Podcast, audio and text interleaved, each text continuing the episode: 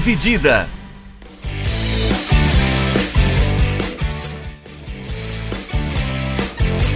Olá, amigos do podcast Dividida, sejam bem-vindos, sejam bem-vindas a mais um episódio, mais um episódio, da... como no último episódio a gente falou de ligas americanas, nesse episódio a gente volta a falar de ligas americanas, só que agora vamos falar de NBA, a liga de basquete mais famosa do mundo, vai começar em breve, a gente vai trazer aqui um pequeno previewzinho dessa temporada, o que, que dá para esperar de quem, né?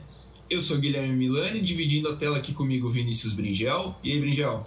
E aí, Milani, e aí? E pessoal? E também o nosso convidado especial, Matheus Ferri, para tratar de assuntos especiais acerca da NBA. Como é que tá, mano? E aí, galera? Pô, é um prazer novamente estar aqui para falar do melhor esporte de todos os tempos. da, da melhor liga, da liga mais competitiva. E bora lá que a gente tem bastante coisa para discutir. Isso mesmo. Uh, a gente vai começar, então, esse nosso programa da NBA falando das principais mudanças da off-season, né? A gente teve algumas mudanças chocantes, tipo o Westbrook indo para o asilo que o Los Angeles Lakers está montando no Staples Center, o Kyle Lowry também de mudança, bastante coisa acontecendo. E aí quero saber de vocês aí o, o que, que vocês acham, quem se reforçou melhor, quem fez uns acordo meio merda, quem, quem que se deu melhor nessa off-season? Fala aí, Fé. Então, o Lakers, cara, não sei o que o Lakers tá fazendo, cara. Não sei o que o Lakers tá fazendo. Os caras largaram na mão do LeBron pra decidir o negócio, deu merda. Não, é a terceira temporada seguida que eles reformulam inteiro o elenco.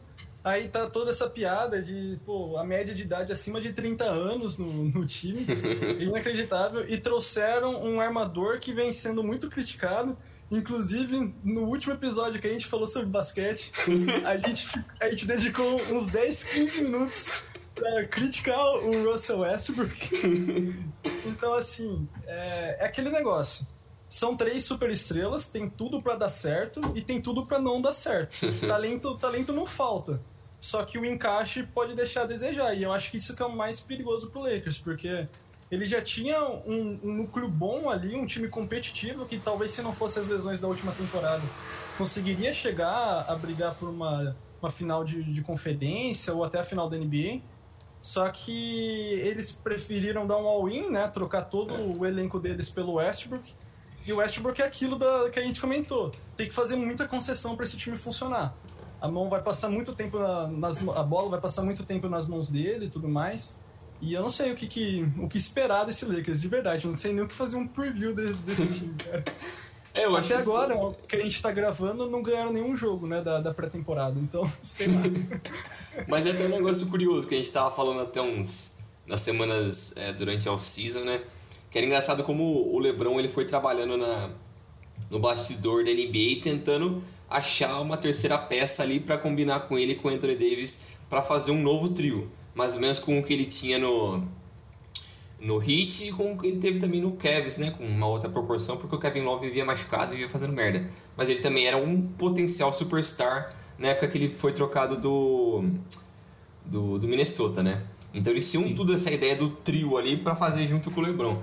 Então eu acho que ele tentar ressuscitar a ideia do trio de novo é aquele negócio que, basicamente, para mim, ele cansou de tentar de, gastar o tempo dele. Ele quer ganhar o máximo possível no curto espaço de tempo. Então. É. E eu acho que ele foi na pior rota possível, porque ele foi no Westbrook, que é o cara mais fominha do universo.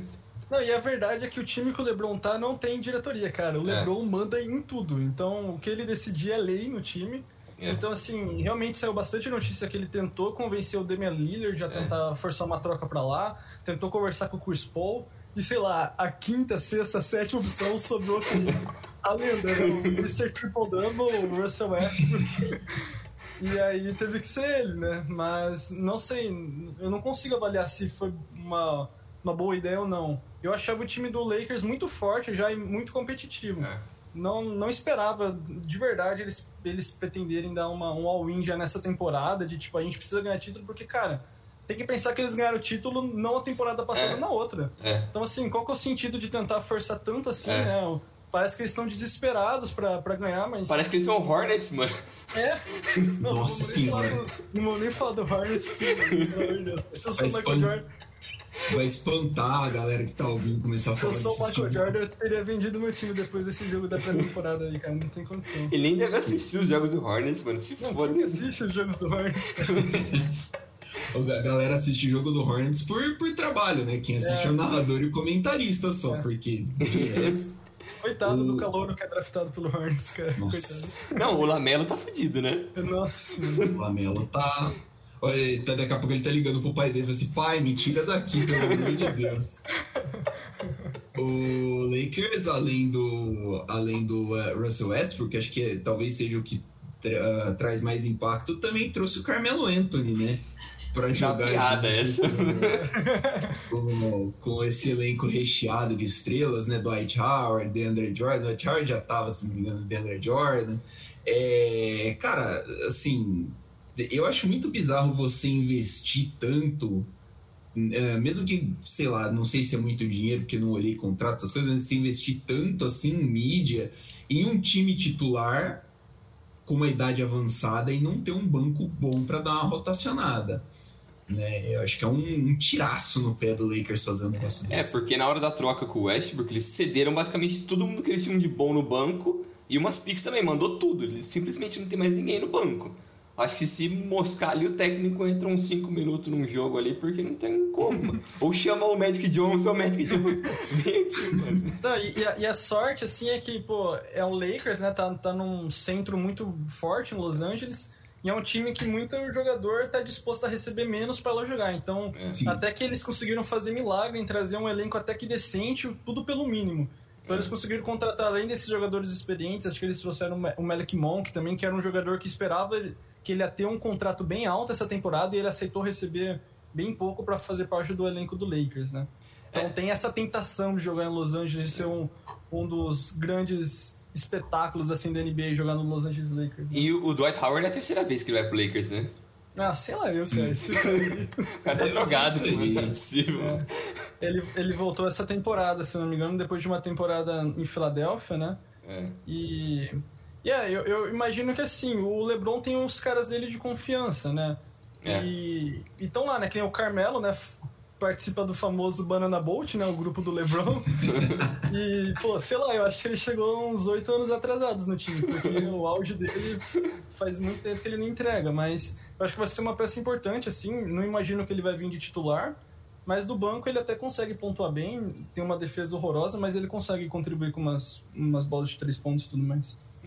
É, ele, ele teve umas contribuições interessantes pro, pro, pro Blazers na- na- nas, últimas tem, nas últimas temporadas, assim, bem, bem pontuais. né? Ah, Kyle Lowry no Miami Heat, É, dá pra esperar junto com o Tyler Hero, Jimmy Butler, agora vai? Cara, eu acho. é, eu, eu sou muito fã do Lowry, eu gosto muito dele porque ele é um cara que faz de tudo em quadra mesmo, né? Ele é o famoso. Brincam que ele é o famoso 5-5-5, né, da NBA. Ele vai ter 5 pontos, 5 assistências, 5 roubos de bola. Então ele, ele tem um QI de basquete muito, muito alto mesmo. Só que eu acho que o fit dele no, no, no Hit é tão bom no sentido de é, ele ter a mentalidade parecida com o que o Hit propaga, assim, de ter umas jogadas elaboradas, de ser uma, uma defesa bem forte, ele é um ótimo defensor, que eu acho que talvez não funcione porque eu não acho que o, o Hit precisa de mais uma peça igual ao elenco. Eu acho que o Hit precisava de algo um pouco diferente para conseguir alavancar. Por exemplo, uma coisa que eu sinto falta ao ver jogo do Hit é alguém que consiga criar seu arremesso do nada. O Jimmy Butler ele é muito bom em vários aspectos da, da quadra e consegue sim ser o líder de um time. Só que ele não é aquele cara que você pode passar a bola, que ele vai conseguir fazer uma cesta de qualquer jeito, de qualquer maneira, sabe? Então, é, tá funcionando bem. Eu assisti já dois jogos do Heat nessa pré-temporada. O, o Lowry tá se sentindo bem à vontade, assim, para jogar. E o encaixe foi quase instantâneo, sabe? Ele caiu como uma luva. Só que eu não sei o que esperar a longo prazo desse, desse hit, né? Até porque ele é bem velho já, né? Ele assinou um contrato alto e acho que ele tem 34 anos, né? 35, Eu acho que é mais. eu acabei de ver. 35, 35. 35 anos. Então, assim, o que, que vai ser a longo prazo, né, desse Miami Heat, né? É, isso Nada. que não- é, eu não sei o que esperar. que é historicamente o que é o Miami Heat, né? É, porque eu acho que aquela temporada que eles foram pra final foi uma exceção. Porque ninguém esperava aquilo e o, e o Rookie, com o Tyler Hero, ninguém esperava que ele fosse jogar tão bem. O outro negão lá, o pivô, o, Uh, Adebayo. o Adebayo também cresceu muito. Então eu acho que foi uma mudança muito inesperada ali pro time alcançar um ceiling muito grande do que eu acho que o pessoal esperava num, num, num long term, né? Então, eu acho que o processo na temporada passada voltou a ser o que eles já esperavam e agora é tentar formular um time que eu acho que eles... Putz, é foda essa fita do Lore. Eu entendo o que o Fai tava falando, tipo, eu também gosto muito dele, mas a questão da idade e do encaixe dele, eu não sei se era o que o, o Hit precisava para agora. Acho que eles poderiam ir atrás de outros caras.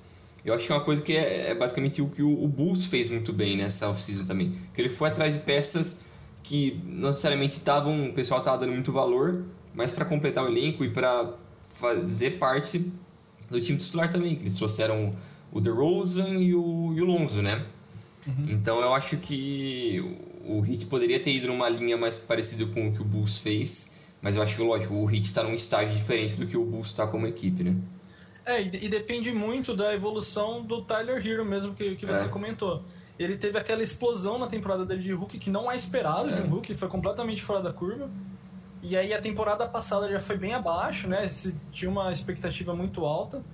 E nessa, assim, ele deu entrevista recentemente dizendo que ele se sente na mesma prateleira que o Trey Young e que o Luca Doncic. Então, assim, é, empolgou.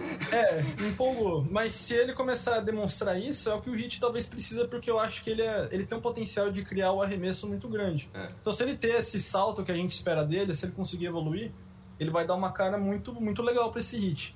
Mas por enquanto, o time vai funcionar, acho que vai, vai brigar por topo de tabela no leste só que eu não sei se tem time suficiente para enfrentar os favoritos, né? Que nem o Milwaukee Bucks e o Brooklyn Nets. E eu não sei por quanto tempo esse plano do Miami Heat vai funcionar, né? Com esses jogadores um pouco mais velhos. É. Sem falar que tem o Olavidro no banco, né? O Oladipo. que assim, se ele se ele ficar saudável, né? Ele, ele tá fora, não lembro por quanto tempo, mas ele tá machucado.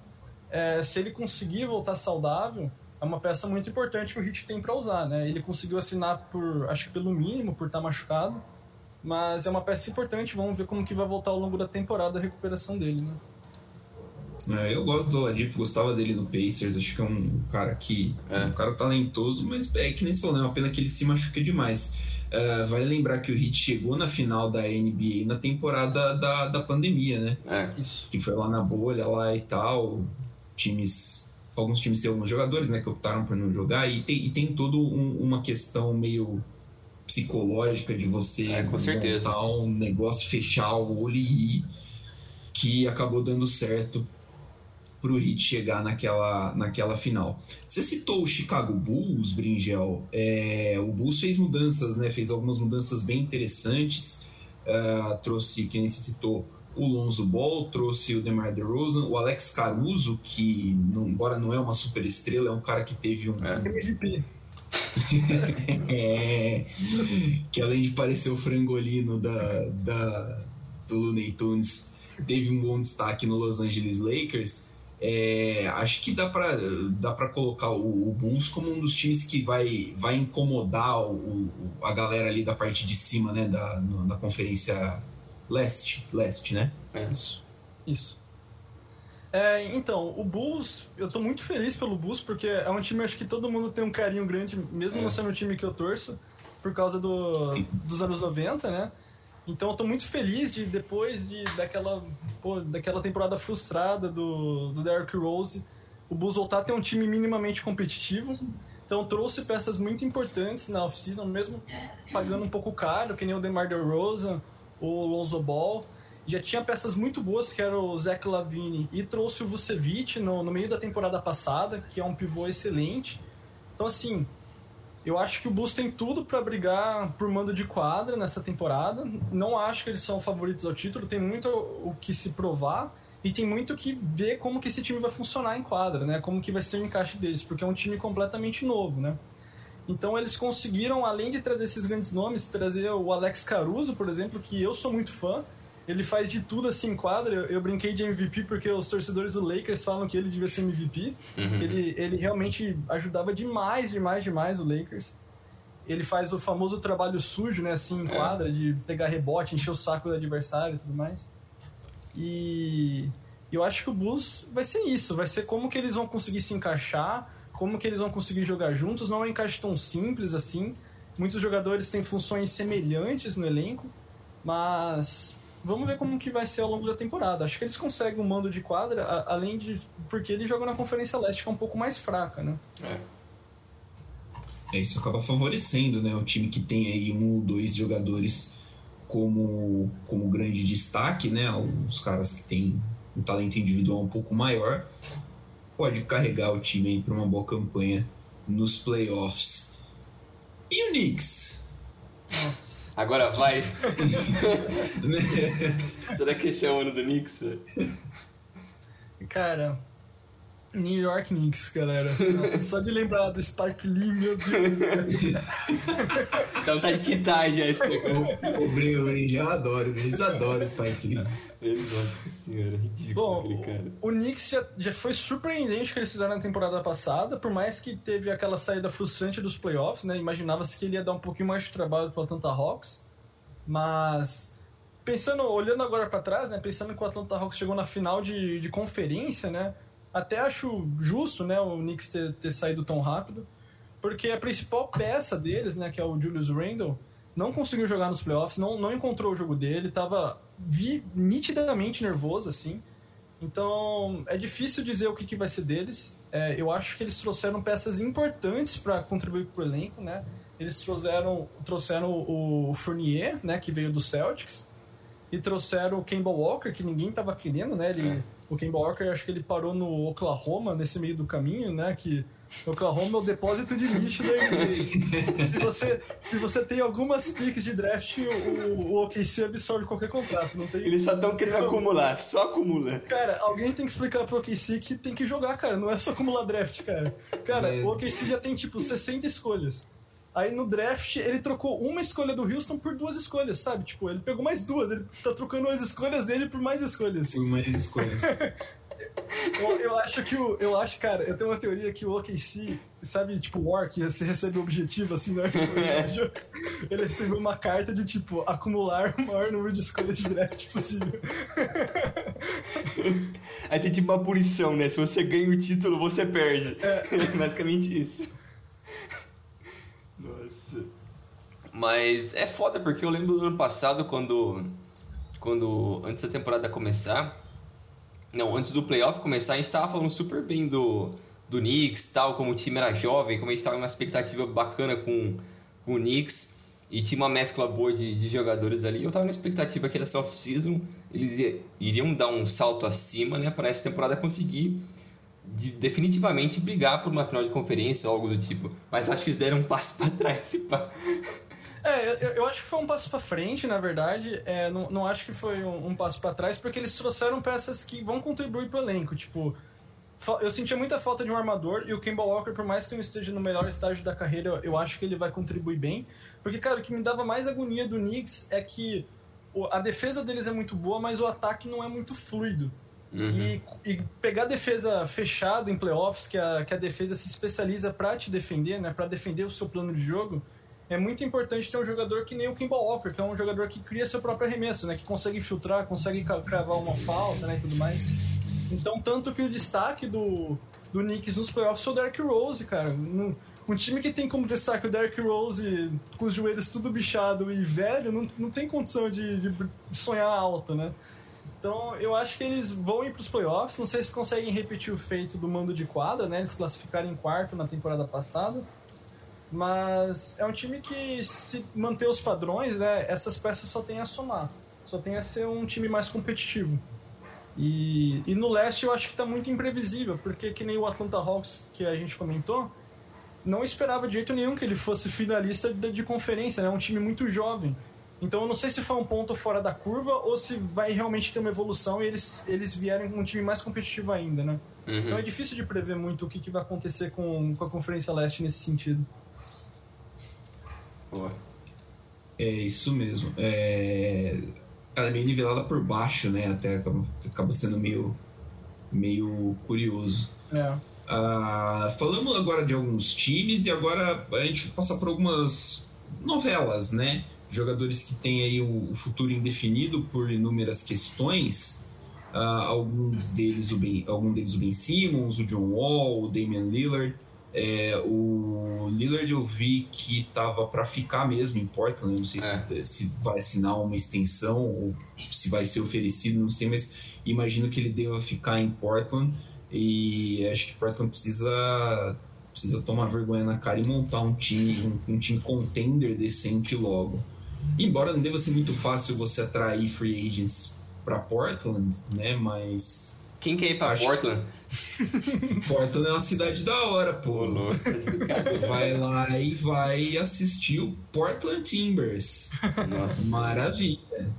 Né? É basicamente isso. É...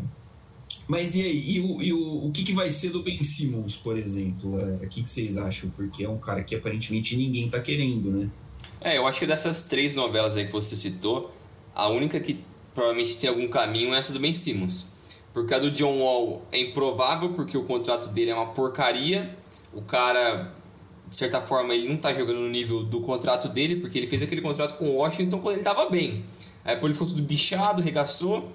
Aí ele foi trocado para Houston naquela troca com o Westbrook, né? Que o Westbrook foi para o Wizards, isso. Mas ele, beleza, ele jogou acho que até bem, assim, o Feb pode falar melhor, porque ele viu os jogos do Rockets. Mas eu acho que ele foi ok, mas não no nível do salário que ele recebe. Mas também ninguém vai querer essa bucha dele. Mas eu acho que ele também já deu a entender que ele também não tá afim de ficar em Houston. É, é difícil. Quem do... é que quer ficar em Houston também, né? não, não vou comentar. o Damian Lillard é embaçado porque o contrato dele é pesado e o Portland não quer liberar ele de jeito nenhum. Os caras vão, mano, morrer com ele lá porque eles preferem ficar só com ele do que ter um time decente. Foda-se, vai ficar com o cara pra sempre. E o do Ben Simmons é complicado, né? É algo que a gente tava falando já um pouco antes de gravar. Que esse rolo do Ben Simmons vem se arrastando já tem um bom tempo já. Porque ele já teve alguns conflitos com a direção, com o Embiid, é, a forma de jogo deles não, não bate muito bem, a forma como ele, ele quer ser tratado dentro da franquia também não é justamente da forma como ele, ele se enxerga. Ele se enxerga como um dos superstars, como o cara de uma franquia. E, a, e o 76ers já deixou claro com as atitudes deles e tal que o cara deles é o Embiid. Então é um pouco complicado e, o, e querendo ou não, o Ben Simmons tem deficiências ofensivas, né? O que ele já tem faz tempo é nítido, mas ele é um super defensor, um cara um monstro mas ele tem coisas a, a melhorar, né? É, então, é... Do, do Simmons realmente é um pouco complicado. Ele com certeza, acho que até a, a trade deadline ele vai ser o que vai ser é, trocado, porque está muito acho. desgastada a relação dele com os Sixers. Por mais que o, o Daryl Moore, né, que é o presidente de operação dos Sixers, eu, eu conheço bem o perfil dele porque ele era o, o GM do Houston, né? Ele não troca se não, não acha que é justo pro Sixers. Ele não vai trocar só por pressão, não vai trocar só por porque o jogador tá em baixa. Então ele tá colocando um preço absurdo dele, porque querendo ou não, ele é um jogador muito jovem, né? Acho que ele tem 25 anos e tem mais 4 anos, 4 ou 3 anos de contrato, né? Então, é... quem recebeu o Ben Simmons está recebendo muita coisa, né? Além do potencial por ser um jogador novo, recebe uma garantia que ele está sob contrato por, por longo tempo, né? Então faz sentido eles quererem muita coisa. O problema é que a NBA, né, os times não querem pagar muita coisa, porque quer se aproveitar justamente da, da situação, né?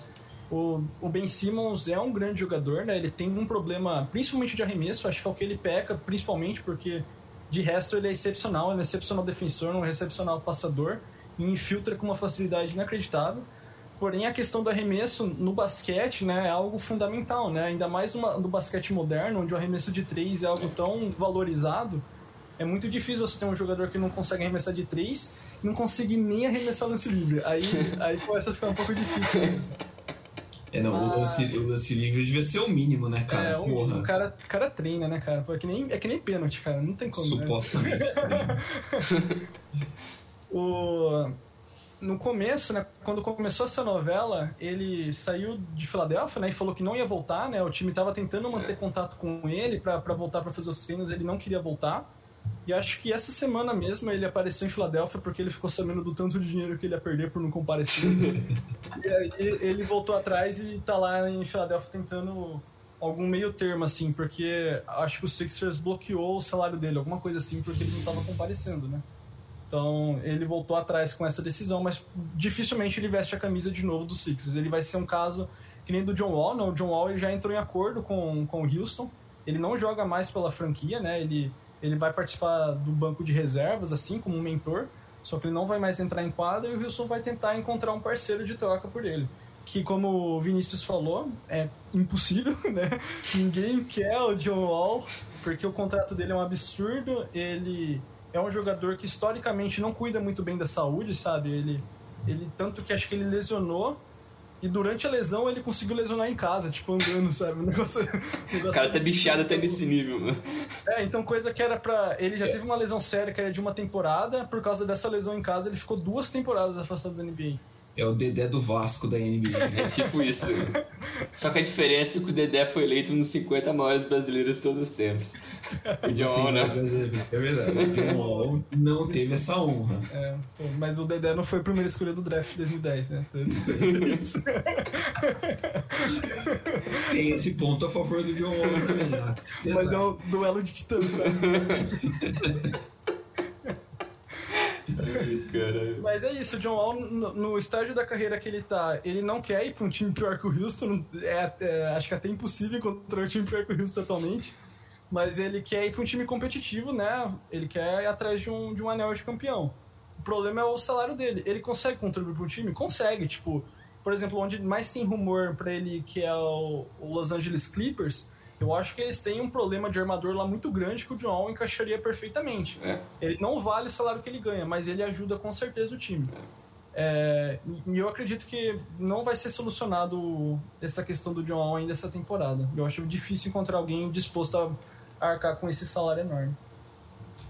Quanto tempo mais ele tem de contrato? É mais um ano, né? Além desse. É, é esse mais um, né? É, é team option, acho que o próximo, mas ele. É, player option o próximo, mas eu acho que ele vai exercer, provavelmente.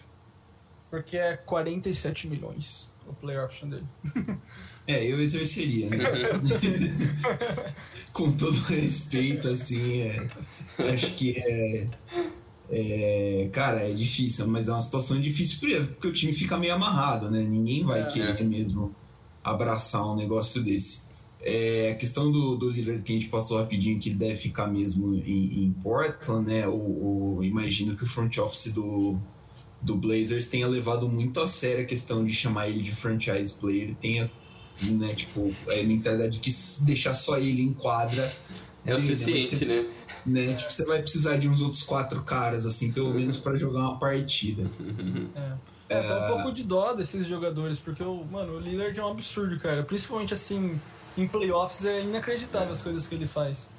E é triste ele não ter um parceiro. Tipo, o maior parceiro dele é o CJ McCollum, que não é um jogador ruim, mas não é um All-Star, né? E a, NBA é difícil você ser campeão sem ter pelo menos umas duas estrelas no time, né? É, então... e esse é o lado negativo também do, draft, do sistema de draft nas ligas americanas, né? Porque você pode estar num time merda, você, você tem um talento fodido. Você tá num time merda, Aí depois você fica amarrado nisso. Se o time não consegue draftar outros caras bons, você vai ficar pro resto da vida fudido naquele lugar lá e não tem o que você fazer. É, é. É, tem time que fica nesse eterno rebuild, né? É? É, drafta um jogador bom, só que fica nesse limbo de um jogador bom não é o suficiente para levar uma franquia ao sucesso, né? E aí você tem que acabar trocando ele por novas escolhas de draft e recomeçar um rebuild, né? É.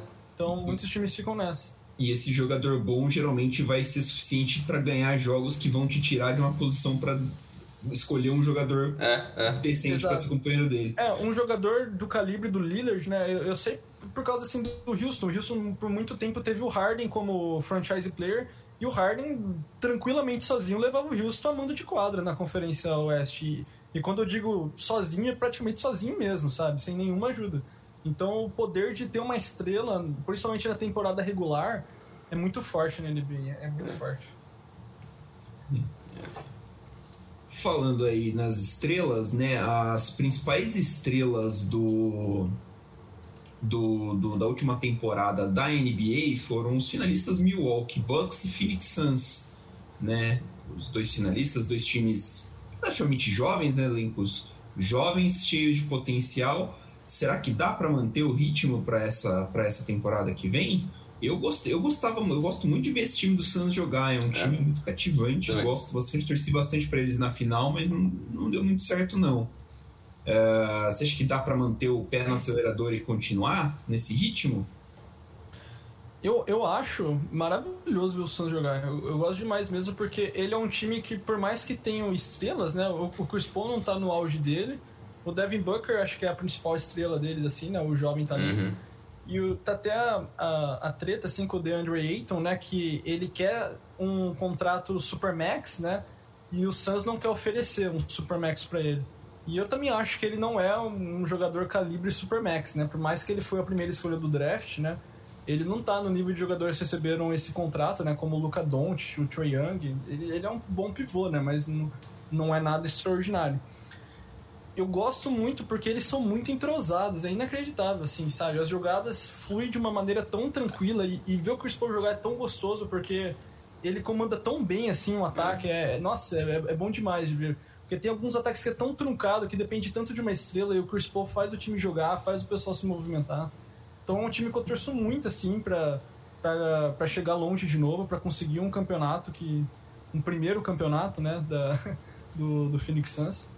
E eu acho que tem tudo para manter a, a campanha, né? Acho que ele foi segundo temporada passada, né? Segundo na temporada regular.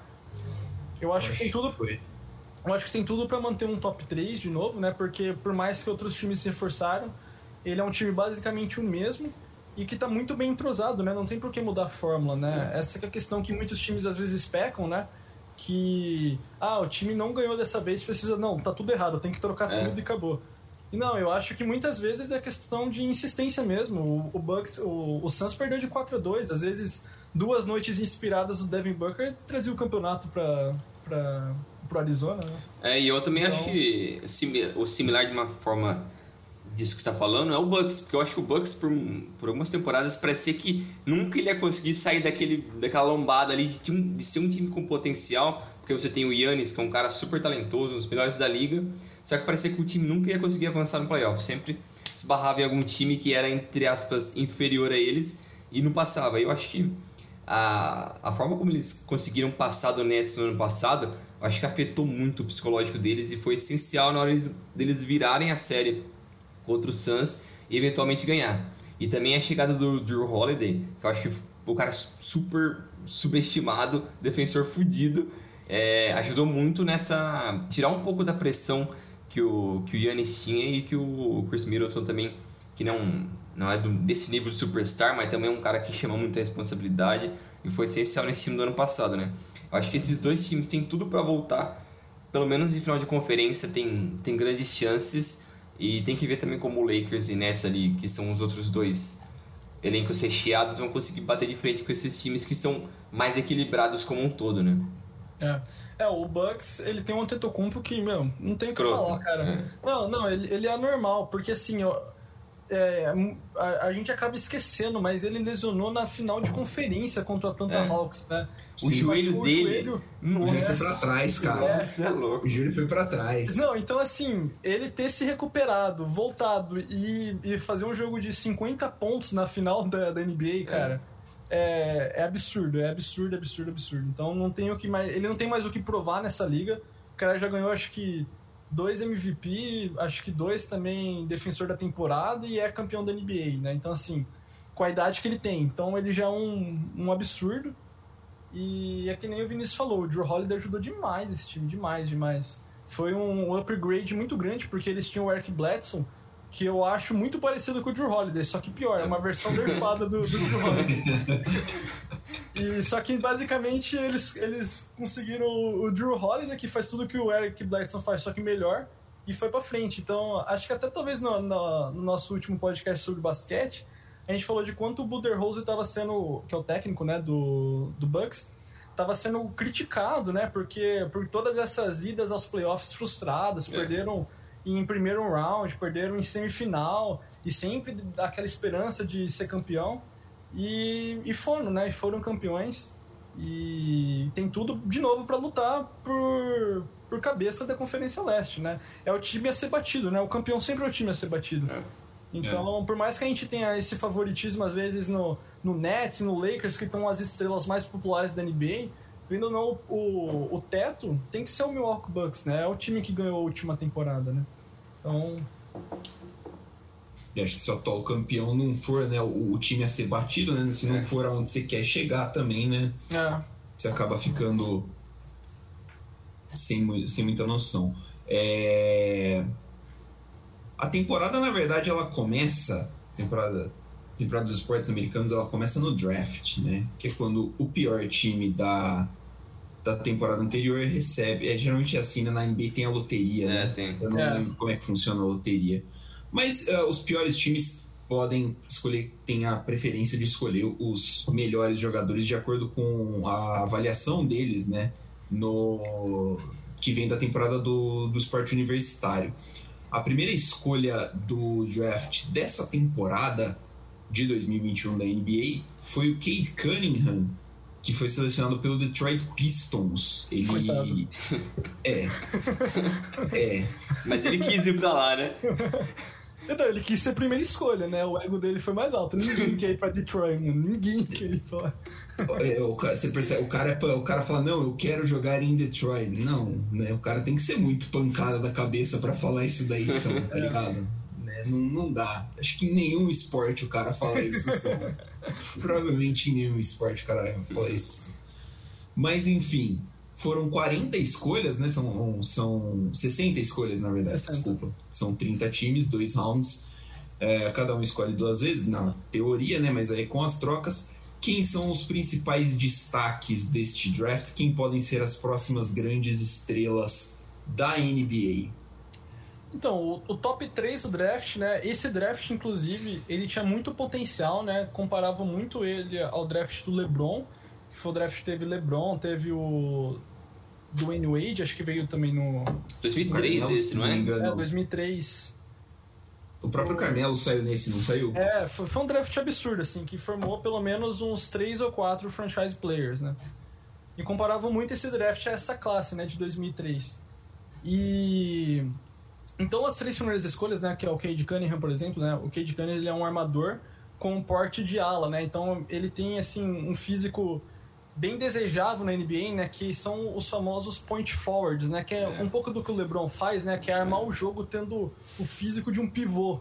É, né? O Doncic então, lembra um pouco disso também, né? Isso, o, o Doncic, o é, o próprio Ben Simmons é, lembra um pouco disso também, que ele é um armador bem forte, bem bem Magic alto, também né? era assim antigamente. Isso, Magic.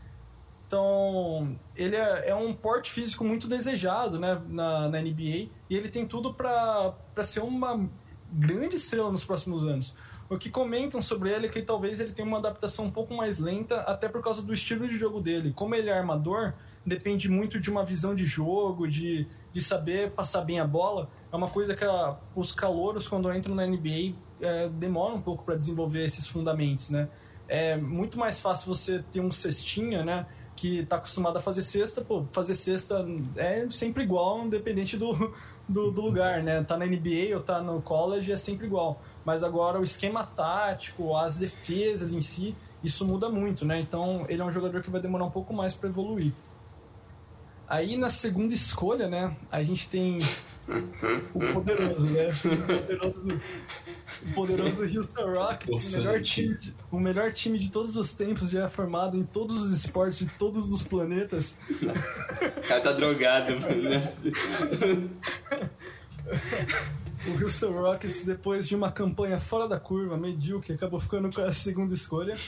E trouxe o Jalen Green, né, que foi um dos um dos calouros que experimentou a J-League, né? Que na temporada passada a NBA abriu, né, para os calouros, né, para o último ano, o calouro poder escolher ir para o college ou para ir para a liga de desenvolvimento deles, né, que é como se fosse uma segunda divisão assim da NBA, que você coloca jogadores para se desenvolver. Eles. Então tem o J-League Ignite, né, se não me engano, que chama.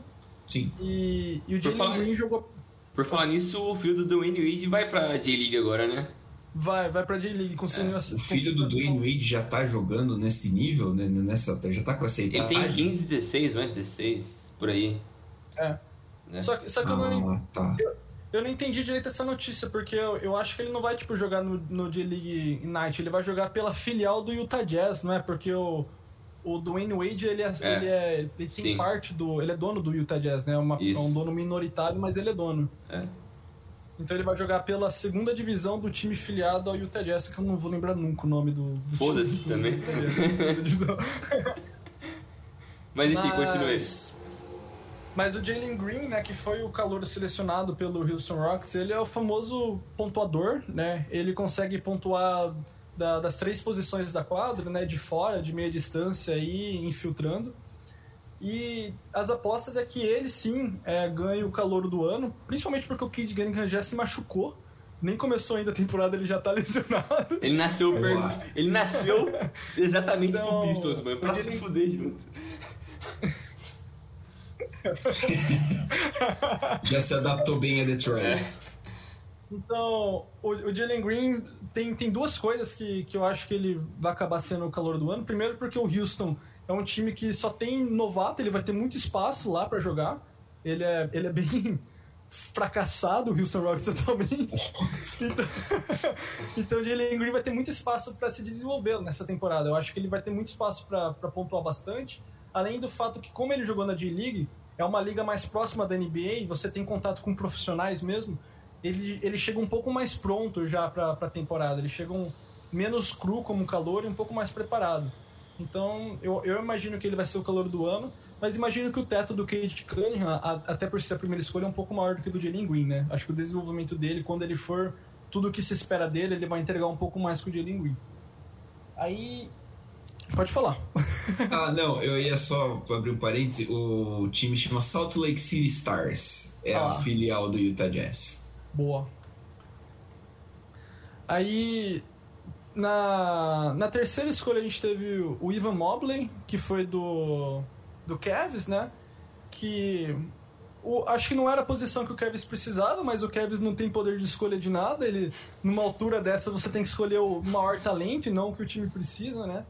Então, o fit não é tão bom dele com o, o Allen, né? Que é o que, é o que uhum. joga de pivô no, no Cavs. Mas ele é um jogador extremamente versátil, um pivô maravilhoso. Ele acho que tinha estatísticas bem semelhantes ao do Anthony Davis no college, então já é uma, uma baita coisa de se observar. E, e ele tem a mesma coisa do Cade Cunningham na questão de demorar para desenvolver. Se espera que ele alcance assim um nível bom daqui uns 3, 4 anos na liga até pelo fato de, de ter que ganhar massa, ele é um pivô ainda muito magro e tudo mais. Isso tudo vem ganhando com o tempo. Eu acho que esses são os três assim potenciais de se tornarem super estrelas mais evidentes na liga, né? Uhum. A gente tem outros estilos do draft, né, que a gente comenta, né, que são jogadores fora das primeiras escolhas que têm um potencial muito grande de, de também ser um, uma, uma super estrela, mas esses são os mais evidentes, assim, os mais claros de, de que possa acontecer. Boa, aí é, também tem. Aí, então... Não, não pode falar. Pode falar, pode falar, pode falar. Não, ia não, falar eu ia passar de... reto, mas. É, de equipes que surpreendem, tipo, equipes que ao, ao todo, assim, tiveram mais picks que chamaram a atenção, né? Então, porque, por exemplo, às vezes o Warriors, o Warriors, por mais que ele já tenha um time bom, mas porque eles se fuderam nos últimos anos com bastante lesão, o time acabou pegando bastante pique boa. Então eu acho que isso vai acabar ajudando muito nessa, entre aspas, reconstrução, que não é uma reconstrução no Warriors, mas é uma volta por cima desde aquela última temporada com o Duran, né? Que foi três anos atrás. É, então, eu, eu, eu não entendi muito o que, que o Warriors fez. Porque eu imaginava que eles iam trocar essas escolhas por algum jogador que, que pudesse ajudar eles agora. Até porque é, a gente tem que pensar que o Curry não é um jogador mais tão novo. Você não pode desperdiçar o auge do Curry, assim. Você não pode ter um time médio, você tem que ter um time para ser campeão agora. O Curry ele é um, um fenômeno que acontece uma vez, às vezes, na história de uma franquia, sabe? Uhum. Então, então, realmente, eu imaginava que eles iam acabar trocando assim, as escolhas dele, mas acabaram ficando. É, são peças importantes para reconstrução, mas não acho que o Golden State tem que pensar em reconstrução nesse momento. É, até porque agora finalmente eles esperam ter o Clay Thompson, Clay Thompson de volta, né? De volta, né? É. E assim, você não sabe exatamente qual é a situação do Clay Thompson voltando, né? São dois anos parado, dois anos por lesão. Não é simples, né, cara? É. Então tem que ver como é que volta, em que situação que vai voltar esse time do Warriors, né? É, tocando para frente, uh, temos problemas, né, com jogadores uhum. com jogadores que não gostam da ideia de tomar vacina. Por medo exemplo. de agulha, medo de agulha. Medo de agulha, né? O caso do Kyrie Irving uh, ficou muito famoso essa semana, né? O Irving, que é terraplanista, ele já falou que acredita que a Terra é plana. É, ele falou que não ia tomar a vacina por motivos XYZ, o Brooklyn Nets catou, foi lá e falou assim: então beleza, ele não participa de atividades relacionadas ao time enquanto ele não tomar a vacina, né? Porque, devido às restrições impostas pela liga e pelo local onde ele joga, ele não ia poder participar de todos os jogos, de todos os treinamentos. E pensando pura e simplesmente do ponto de vista do time, isso faz muito sentido. Não adianta você ter o cara por, sei lá, metade da temporada uh, e de repente não, não poder contar com ele em momentos cruciais, né? É, e também Mas... não tem como criar uma sintonia, uma treinar com a equipe. Como você vai ficar treinando quando o cara não tá nem na sua cidade junto com você? O cara, ele vai morar onde? Ele não vai morar em Nova York, ele vai morar, sei lá, em Charlotte, sei lá, Boston, não sei. Ele vai estar tá morando num lugar perto disso. Você vai conviver com o cara quando você estiver viajando e também não pode ir para Califórnia, porque para Califórnia também tem a restrição igual em Nova York, que você só pode ir lá se você tiver a vacina. E, então é totalmente confuso essa história porque eu acho que ele é o segundo jogador que falou mais abertamente que não iria tomar vacina, né? primeiro foi o Andrew Wiggins, do Warriors, só que ele já cedeu e tomou a vacina mesmo contra a vontade dele porque tinha essas restrições, que ele só ia poder jogar os jogos fora, ele ia perder uma parte do salário, então preferiu pensar, né? Usar a cabeça. O dinheiro. o dinheiro também. E... Doando no bolso, doando no bolso. Então, exatamente isso. Mas o Kyrie parece que foda-se o bolso, né? Porque na cabeça dele, ele tá certo e é isso aí. Eu fico pensando como funciona o ambiente familiar de um cara desse. Porque, obviamente, ele é o cara que banca a família dele. Imagina a mãe dele tá lá no jantar de família pensando: puta que pariu, meu filho é um retardado. Ele não quer tomar essa porra aqui agora. Aí na frente dele ela fala, não, filho, está certo, é isso aí. Mas quando ele sai, ela fala pra irmã dela, nossa, mano, nossa, meu filho é muito retardado. Ai, que idiota esse moleque, moleque burro, mano. Deve ser moleque uma coisa que tá assim, jogando velho. 40 milhões pela janela, velho. que, eu, não, eu não sofri pra esse arrombado jogar essa grana no lixo. Esse... Mano, deve ser muito bom, velho. Não, cara, é muito não, e é muito triste, cara, porque o Irving é um dos jogadores mais talentosos, assim, da liga. É. E, cara, ele só tem ideia torta, cara. É inacreditável. é, é, inacreditável. Cara, o... Temporada passada, ele começou a jogar em, em incenso no, nas partidas, assim. Aí a NBA teve que criar uma regra proibindo, porque o cara é maluco, ele ficava fazendo um ritual antes do jogo, de jogar incenso na, na quadra. Cara. Que que é isso? Pô, no All-Star Game, cara apareceu de cajado. De cajado, cara. O que, que é isso, cara? Ele sumiu, né? Ele deu uma sumida na temporada passada. Não, fora também. isso, né? Fora essa, essa lenda aí que ele sumiu na época que o Harden foi pra lá, né? Que ele não queria dar notícias. Ele não, não foi no aniversário da irmã dele, um negócio assim? Ah, diz ele que foi visto lá, né? Essa era o negócio, né? Que foi visto no, no aniversário da irmã dele. Cara, é maluquice. O Nets já falou que, que o não vai contar com o Irving na temporada, né? Antes começou tipo, ah, o Irving não vai jogar onde não pode jogar. Agora o Nets já falou, não, o Irving não vai jogar enquanto não se vacinar. E fora isso, tem também alguma, alguns problemas de, por exemplo, no Canadá, né, em Toronto, eles decretaram uma lei que se você não se vacinar, você pode ser preso por... Por uhum. exemplo, assim, o Irving, se ele fizesse algum percurso que for, fosse fora do, do, do hotel para o treino, ele, se ele fosse pego, ele seria preso. Então, assim, a coisa está muito séria lá.